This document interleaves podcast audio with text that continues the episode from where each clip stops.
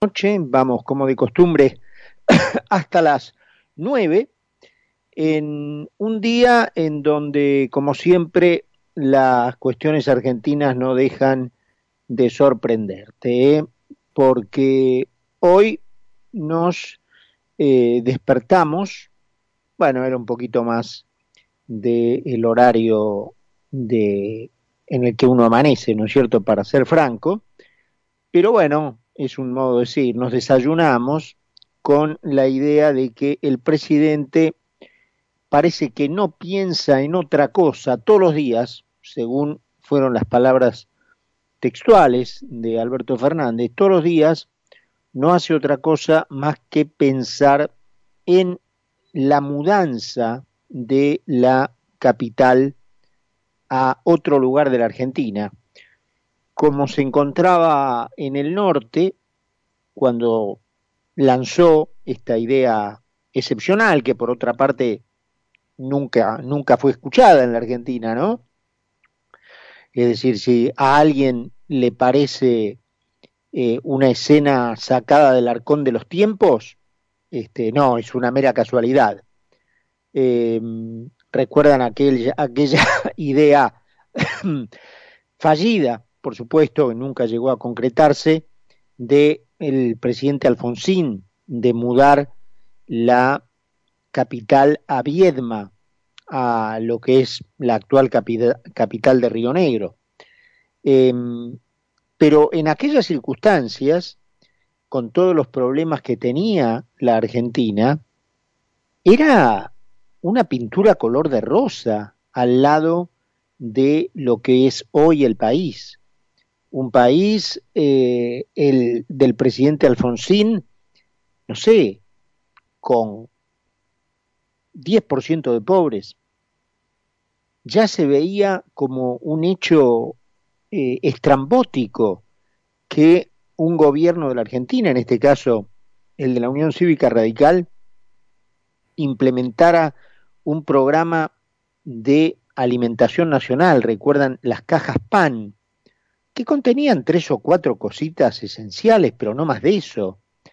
Em, cuando uno contrasta aquel horizonte de la Argentina con el 47% de pobres actuales, con el 65% de chicos menores de 14 años pobres, con la proyección de que tres cuartas partes de esos chicos no van a salir nunca de la, de la pobreza, con lo cual el horizonte proyectado del país es dramático, porque si hoy el 65% de los chicos menores de 14 años es pobre y tres cuartas partes de ellos no va a poder salir nunca de la pobreza, bueno, es obvio que las tres cuartas partes de 65 en el futuro de la Argentina, cuando esos chicos sean grandes, serán pobres.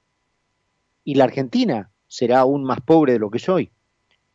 Eh, y en este contexto, el presidente te confiesa que eh, no pasa un día sin que piense en la idea de mudar la capital de Buenos Aires a, en este caso, repito, como él estaba en el norte y no se iba a perder la posibilidad de hacer algo de, de demagogia frente a su auditorio, porque Fernández es el típico eh, personaje que encara su discurso de acuerdo al auditorio que tiene enfrente, a ver si puede endulzar los oídos de ese auditorio.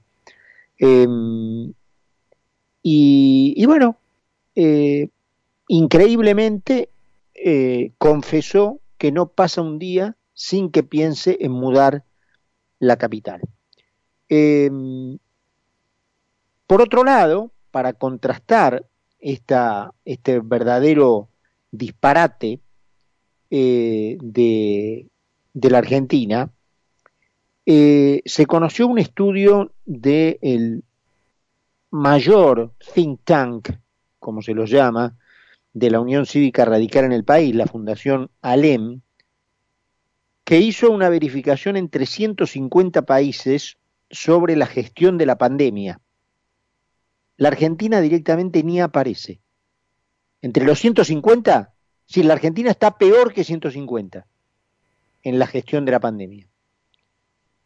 Después, durante este periodo dramático que atravesó el mundo, el PBI de la Argentina cayó tres veces más que el promedio mundial el año 2020.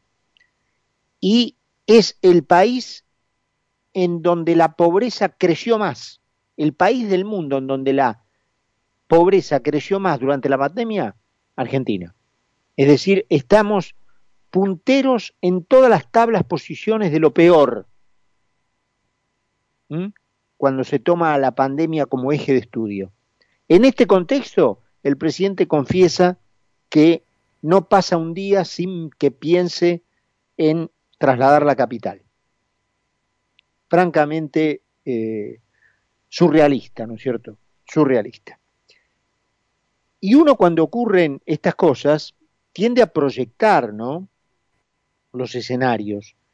Y si uno imaginara la proyección de un escenario argentino para los próximos dos años, basándose justamente como decía la Fundación Alem, en los dos años pasados, la verdad que la imagen no, no podría ser peor, ¿no? Aplicar a la actual situación argentina la misma tasa de deterioro que han tenido todas las variables socioeconómicas desde 2019 hasta aquí, es proyectar una visión dramática de la, de la Argentina.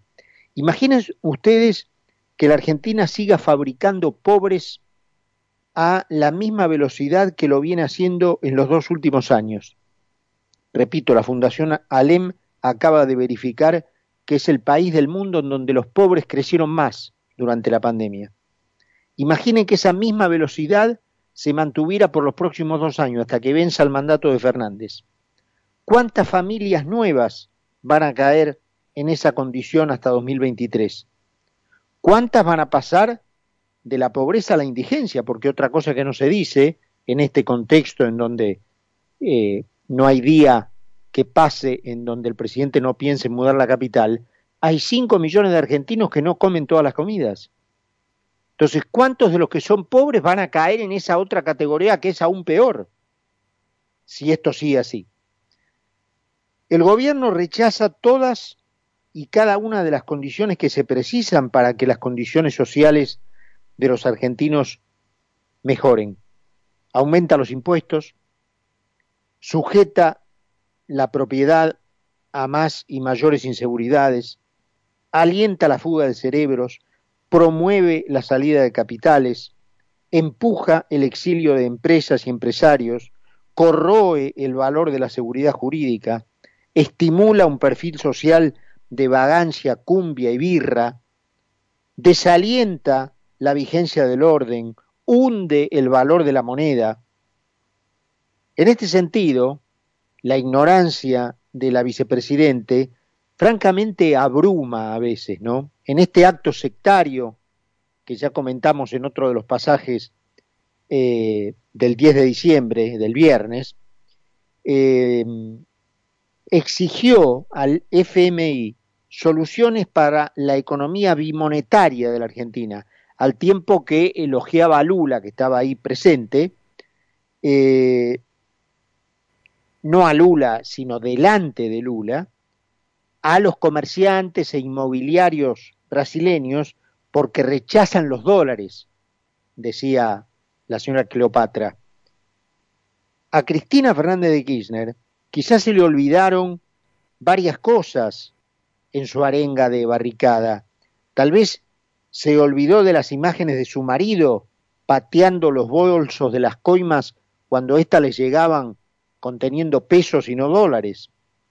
Tal vez se olvidó de las cajas de seguridad de su hija, en donde había más de 5 millones de dólares, o el baúl de Lopecito, con más de 9 millones de dólares, y una ametralladora, ¿no?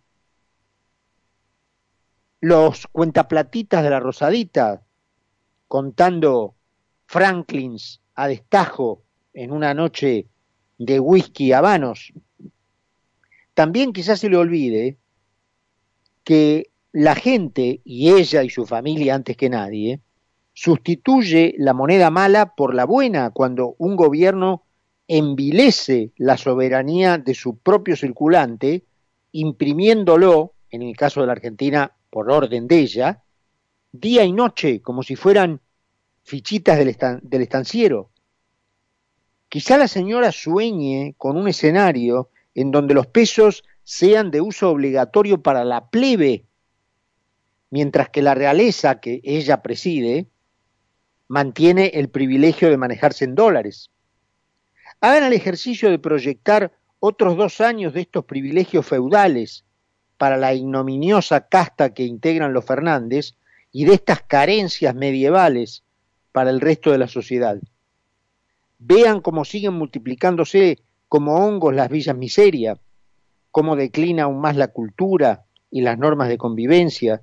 Vean cómo se consolida un modelo en donde la fuerza bruta te pasa por encima, en donde, como diría Dostoyevsky, los inteligentes deben callarse para no ofender a los imbéciles. Este proceso debe ser detenido ya mismo.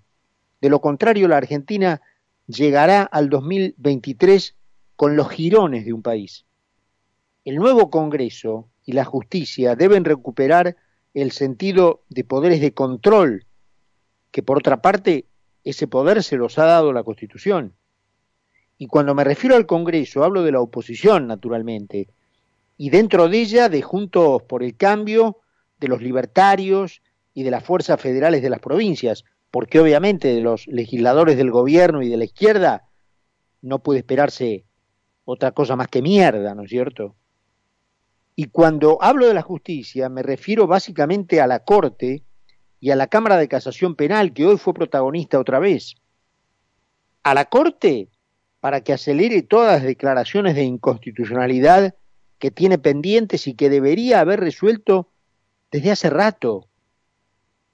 Por ejemplo, ¿cómo puede ser que la Corte se haya tomado más de seis años para verificar que una mayoría de siete miembros del estamento político en un Consejo de la Magistratura con trece miembros totales constituye un desequilibrio en los términos que la reforma del 94 mandó interpretar la integración justamente de los estamentos del Consejo.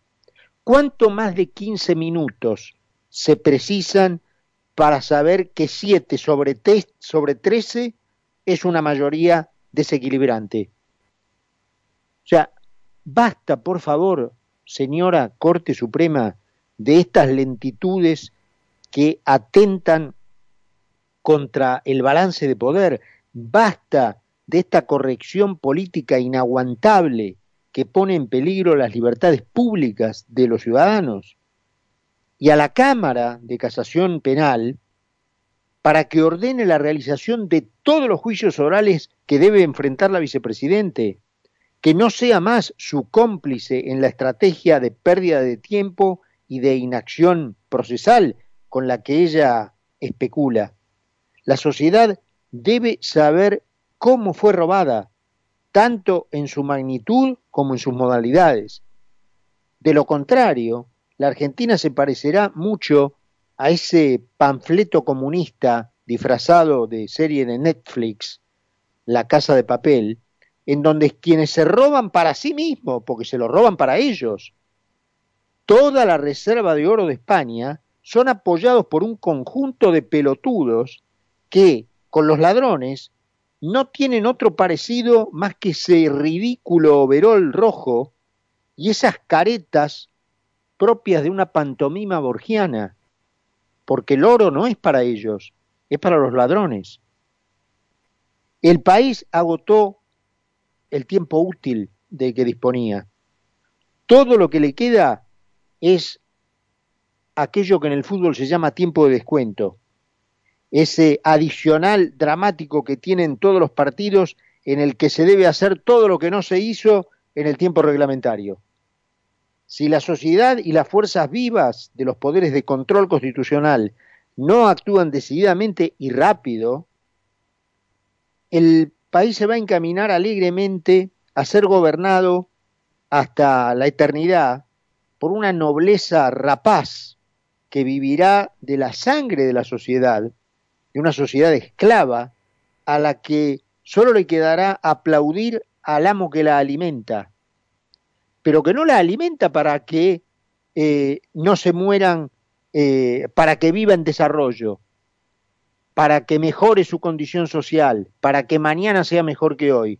No, la alimenta simplemente para mantener vivos a los que son sus siervos, a los que actúan a su servicio, porque este es el esquema lamentable que ha cobrado la sociedad argentina bajo este régimen.